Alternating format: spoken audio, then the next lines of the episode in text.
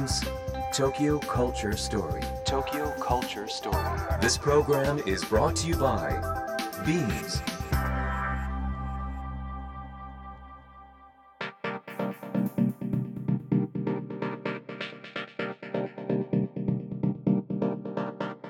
ビームスコミュニケーションディレクターの土井博ですビームス東京カルチャーストーリー始まりました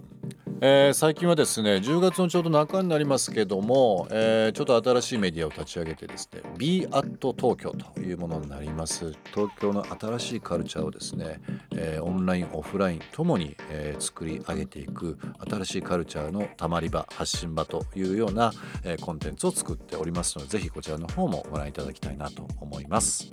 えー、さて、えー、毎回さまざまなジャンルのイノベーターとともにお届けするこの番組。今週は先週に引き続きデジタルハリウッド大学にお邪魔し学長の杉山智之さんとお話をしていきます。今月のテーマはファッションとテクノロジー。今後未来のファッションはどうなるのか。最新の技術とは工学博士でもある杉山さんとのトーク。ぜひお楽しみください。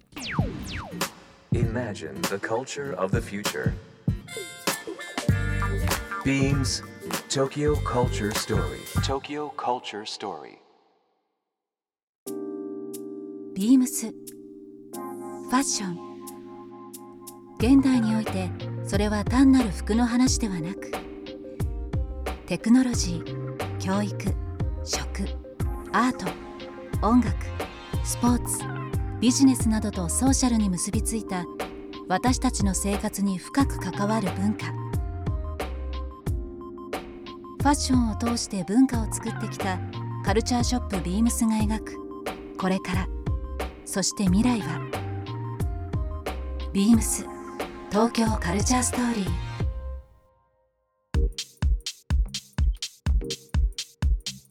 先週に引き続きデジタルハリウッド大学学長の杉山智之さんをお迎えしております。どうぞよろしくお願いします。はいよろしくお願いします。今月のテーマはですねファッションとテクノロジーの今後というものをですねお話しさせていただきます。杉山さんのビームスがですねえー、と2015年、えー、16年もう本当に56年、まあ、45年前になりますけども、はい実はデジタルハリウッドさんと取り組みを、えーね、させていただいたことがあります。はい、えー、その時はハッカソンというハッカソンビームスということでですね、はいえー、いろんなこう技術を、まあ、アイデアをですね、まあ、デジタルという部分とかいろんな目線をあの駆使して、えー、商品がつなげようというのを、い、ろんなこう生徒さんとか、はいえー、集めて、えー、いわゆるファッションテック談義をしたことあるんですけど、はい、覚えてい。らっしゃいますかね、はい、もう4年以上前ですね。4年以上前ですね、はい、その時はあのビームスがですね今もあのいろんな形で、えー、お客様にお届けしてますけどハッピーアウトサイドビームス、うん、いわゆるこう最近だと、えー、キャンプとか、はい、まあ、ベランピングとかいろんな部分でこう、外で何か楽しもうというのが多いと思いますけどそういったところに合う、えー、アイディアとかないかなっていうのはもう当時45年前ですかねそんな話をさせていただいたのが、えー、思い出しますけども。まあ、先週はですね、まあ、学長を務められてますこのデジタルハリウッド大学の内容ですとかそうですねもうここ最近のファッションとテクノロジーの距離感といいますかね非常にこう密接な関係でもありますし未来なんかはもう本当に一度に考えていくようなジャンルだと思いますけども、まあ、長くこの分野をですね、えー、見つめられてる、えー、杉山智之さん、えー、ハリウッドデジタルハリウッド大学の学長されてるということも含めてですけどもいろんなお話を伺っていきたいなと思っております。さてですね、え、いろんなキーワードを今僕の中の、えー、経験もそうです。し杉山先生のですね、えー、お考えもですねちょっといろんなところで掛け算しながらお話ししたいなと思ってますけどもあのファッションテックの世界で今ですねこういろんな取り組みされてると思うんですけどもその中で、まあ、仮に一つ最近ちょっとこういう面白いなというようなキーワードですとか、まあ、ご自分の体験でも構いませんのであったものっていうのをちょっと教えていただいてもよろしいですか？そうですね。やっぱり最近面白いのはえー、ミラーワールドっていう言葉がちょっと出てきていて、はい、はい、要するに現実世界の、えーと、同じようなものが、まあ、完全に同じじゃないんですけどまあサイバーの中にもあって、えこっちの自分もいるしあっちの自分もいるみたいな感じで、うん。それがこう全世界の人が二重にこう世界を持ってるみたいえなるほど。ないう感じは面白くて、うん。うんでワールドだから我々は向こうにいるわけなのでいる以上多分何らかの格好をしなきゃいけないじゃないですか。うん。ということはそれはまあよく僕らの言葉で言うまあなんていうかアバターになるわけですね。えですからアバターがやっぱりなんか着てるんだろうなえうん。でも普通の人は多分ファッションをそこまでかっこよくはなんかこう作れないから、えここはなんか若いファッションデザイナーの登竜門みたいになえるんじゃないかとかいうのはちょっとワクワクしてるんですけどね。どなんかあの洋服って日本の洋服の歴史っていうのはですねおそらく T シャツが日本で登場したというか紹介されてからまだ100年ぐらいなんですよ、はい。まあ、ずっと和装で出て、まあもちろん明治に入っていろんな洋装というものが入ってきたと思うんですけど、まあ、当時もかっこいいと言葉があったんですけども、まあ、今も可愛いとかかっこいいとか使われますけど50年後100年後ってかっこいいかっこ悪いってやっぱまだ残ってますかね残ってると思いますね僕は。はい。うん。やっぱりそこ若い人はやっぱそこのフィーリングでしか判断していかないと思うので、なぜって聞かれた時に彼らもすぐは答えられないと思うんですよいつの時代も、うん。うんでもこっちとこっちはこっちの方がかっこいいよねってみんな言えるでしょ、うん。だからそこはそういうノリは変わらないんだとそれが例えばですけども、うん。えーバランスとか、はい。まあ、それが大きいとか小さいとかうん。細い太いって多分あると思うんですけど、まあ、バランスその他だと何ですかね？その今だとブランドとか着心地とか機能性とかってもちろんあったりとかするかもしれないですけど見た目で言うとかっこいいねかっこ悪いねっていう今まあ50年後100年後ってその判断基準ってまあどういう手法になってるか想像つかないですけどね。でも多分ですねこう表現として外側に見えるけれどもその奥まで見通した形で多分判断できるようになってると思います、うん。今も若い人そうだと思うんですよ。うんうん。外側だけ見てるようでそうじゃなくてそのブランドの在り方そのものも見ているとか、はいもしくはそれをうまく着こなしてるアーティストさんの生き様も含めて見ているとか。そういうことだと思うんですよね。こう背景とかストーリーとかっていうのはやっぱどの時代にも、これはもう絶対ですね。ねえー人間である以上。そのもの以外のやっぱり価値の相乗にはなりますしね、はい。人間である以上やっぱそうですか。あの杉山学長にですね、えー、とちょっと事前にアンケート取らせていただいた中でですね、僕すごい面白いキーワードがあったんですけども、はい。サイバーパンクの文化という言葉がはい。あったんですけども、まあサイバーパンクどの時代もこいいなっていうのはありますけどね、最近もあのいろんなアーティストの PV ももちろんそうですし、まあちょっと前ですけどダフトパンクもケミカルもそうですけどなんかこうサイバーパンクってすごくこう今のファッションテクノロジーのまずこうワンワードとして出てきそうな言葉ですよね。まあ、実はですねあの90年代の終わりに一回ウェアラブルってウェアラブルですね、はい。まあ、身につけられるね。コンピューターっていうようなね。概念があってその時に、まあ、アメリカ人のサイバーパンク大好きな人たちが中心となってそういうウェアラブルファッションっていうのができて、学会でもやったし、まあ、東京だと文化服装学院さんとかもやったりして。ええでまだあのスマホもない時代ね。うん。携帯電話あったんですけど、はだからこういろいろくっつけたりいろいろ提案するけどその時はちょっとこうフェイクな感じ。だからこんまあ一応らしくてなんかうん。着飾っててなんかこれがアンテナだみたいなことになってるけど、まあ、それはことになってるだけうん。なんだけど今はなんだろう。そのそっから20年経ってみたらその時は夢見たであったテクノロジーが、ええ。もう現実誰でも手に入るテクノロジーになってるんですね。なので現実にくっつけて機能するものとしてうん。ファッションにもう入れられちゃう。なおかつ先端でいくと普通にこうプロダクトとして売れるっていうところまで来ちゃったんです。もう2001年宇宙の旅とか、はい。ブレードランナーとかも未来の年号だったり年数だったりしたんですけどもそれを飛び越えてる我々の年代だったりだとか。ね。当時こんな洋服ないでしょと思ってたようなものがええ。例えば iPad を見ながらそういう服服を着てるとかって、はい。まあ、当時は iPad って言いませんでしたけどやっぱりタブロイド的なものを、はい。電子メモ的なものを手に持ちながら街を歩くというのももう現実になってます。よねそうなんですよね。不思議ですよね。はい。なんか過去作品とかってやっぱそうやって見ると、まあ、このうちのあここが実現してるとかこれまだできてないとか。結構そういう見方もできますよ面白いですよね。そうですね、うん。ですから本当に真面目にその SF とかそれから昔作られた SF の、まあ、映画みたいなものから、まあ、あのちゃんと考察して研究して今どれができてできてないとかっていうのをやっている人もいるぐらいですね。そうですね、はい。あのシドミードももちろんそうですし、はい。なんかこう過去のデザインとかなんか創造性みたいなものっていうのをこう今の時代と照らし合わせるっていうのもすごくこう ある意味ファッションとテクノロジーの融合ですね。ねなんかアートとかいろんな角度でこう見れるなんか楽しさがあるなっていうふうにそうですね思いますよね。まあ、急に出てきたっていうよりそういうふうに眺めていただくと、うんこう脈々とつながっていくんですよねですから誰かがちゃんとつなげるともう一つの学問とかいう形で作れる状態ではあると思います。あのまあ、今デジタルハリウッド大学の学長をされてる杉山さんですけどもこう若若い時というのもいいんですけど学生さんの時とかって何かやっぱそのテクノロジーって影響を大きく受けたものってあると思うんですよね。まあ、もっと幼い時でもいいんですけどもこのテクノロジーに目覚めたきっかけですとか、まあ、今につながるそれなのっていうのは、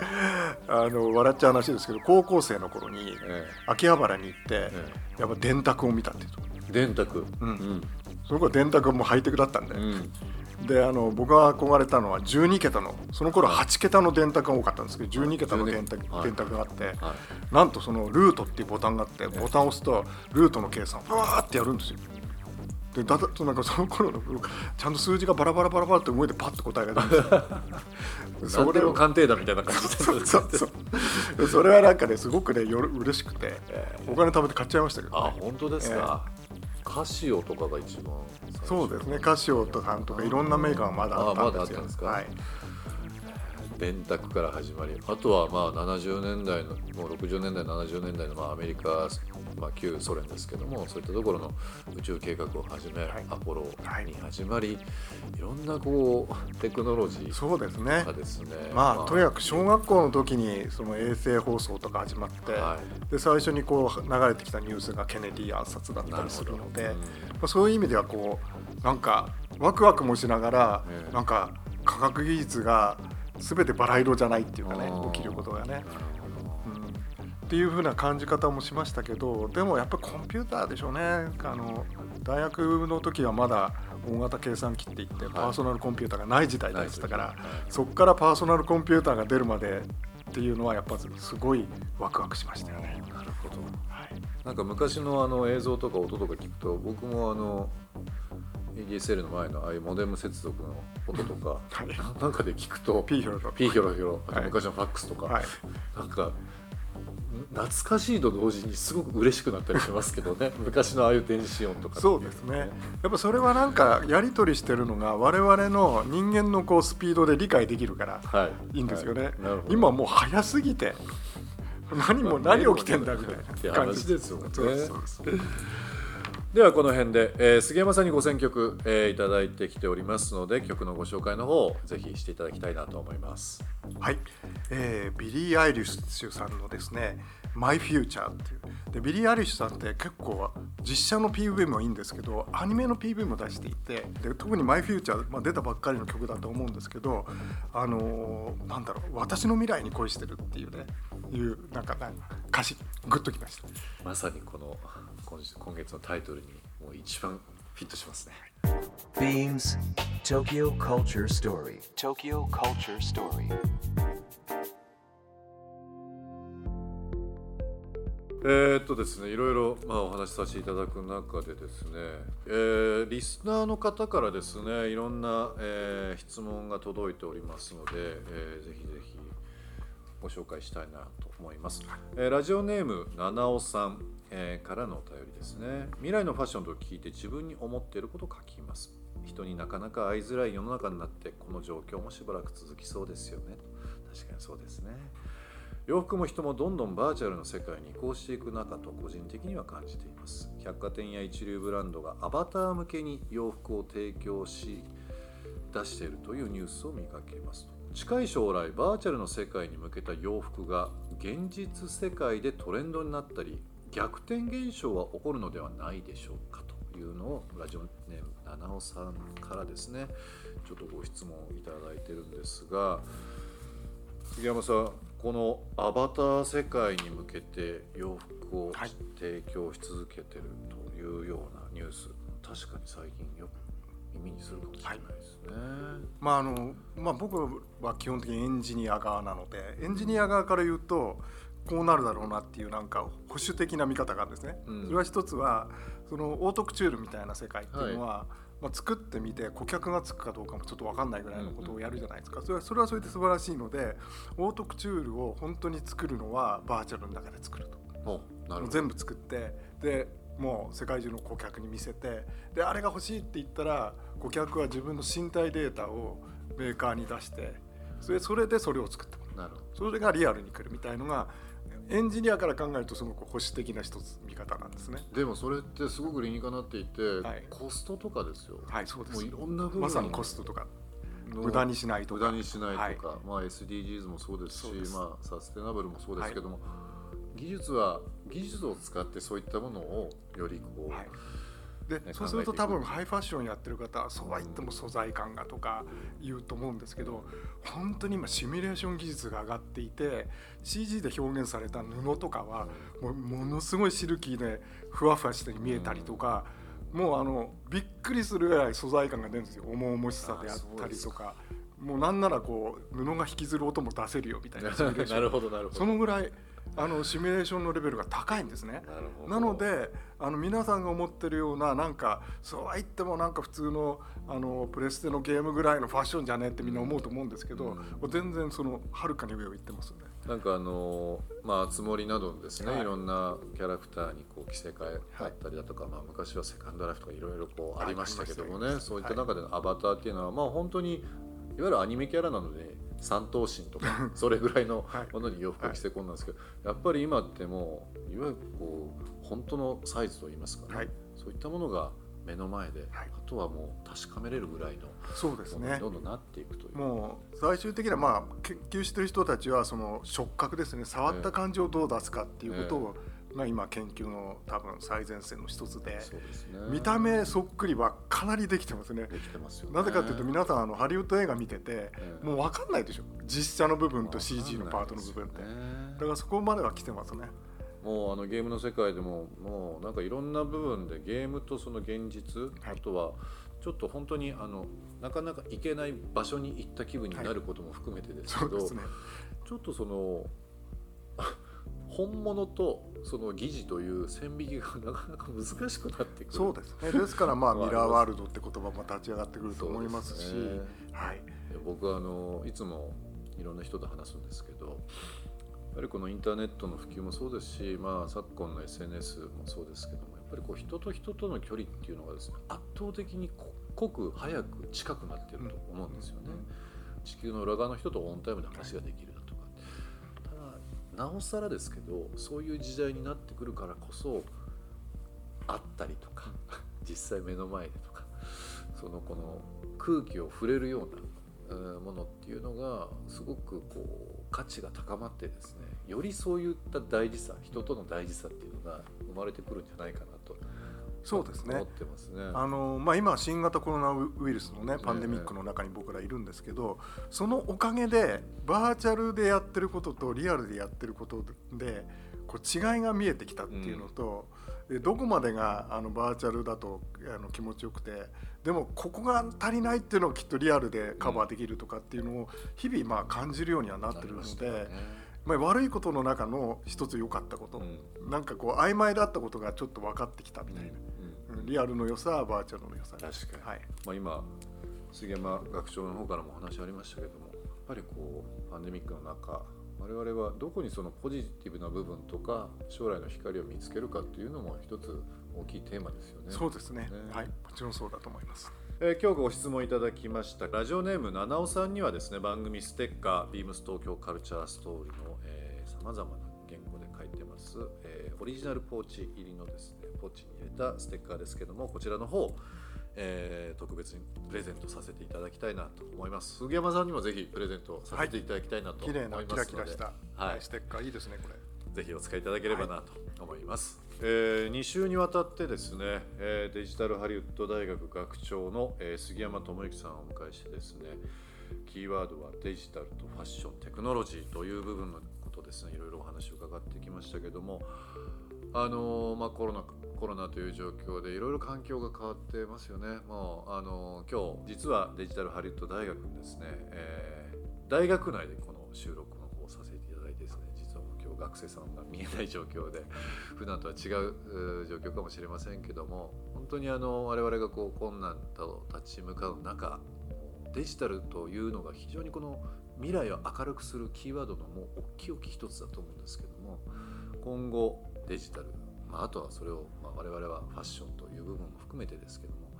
改めてどんな世界どんなこう社会にされたいというふうに杉山さんは思われてますでしょうか？そうですね。僕は1990年からそう思ってるんですけれども、まあ、デジタルコミュニケーションという新しい土地ですね。新しい表面の上に我々は新たなその人類社会を築くっていうふうにずっと思ってるんですね。当然ファッションも入りますということです、ね、はい、大きな変革を迎えていると思います。あの20年前30年前だったらなかなかこのデジタルとファッションというのがですね同じこのテーブルの上でお話しされるっていうのはなかなかなかったかもしれないですけども今回改めて、えー、杉山智之さん杉山学長にですねお話を伺って僕はちょっとこう次の一歩ぜひですねデジタルハリウッドとビームスなんか面白い仕掛けをしたいなというふうに思いました。ぜひなんかご一緒したいですね。改めて作戦会議の方よろしくお願いします、はい、どうもありがとうございました。どうもありがとうございました。Beams Tokyo Culture Story. Tokyo Culture Story. This program was brought to you by Beams. ビームス東京カルチャーストーリーお送りしているのはバンゲリスで One More Kiss Dear です、まあ、サイバーパンクの話も出たということで映画ブレードランナーのサントラからの選曲となります。さて今日はデジタルハリウッド大学学長杉山智之さんをお迎えしましたが皆さんいかがでしたでしょうか？ぜひリスナーの皆さんからのメッセージや感想ゲストの方へのご質問もお待ちしております。来月のテーマは映画で未来を語ろう。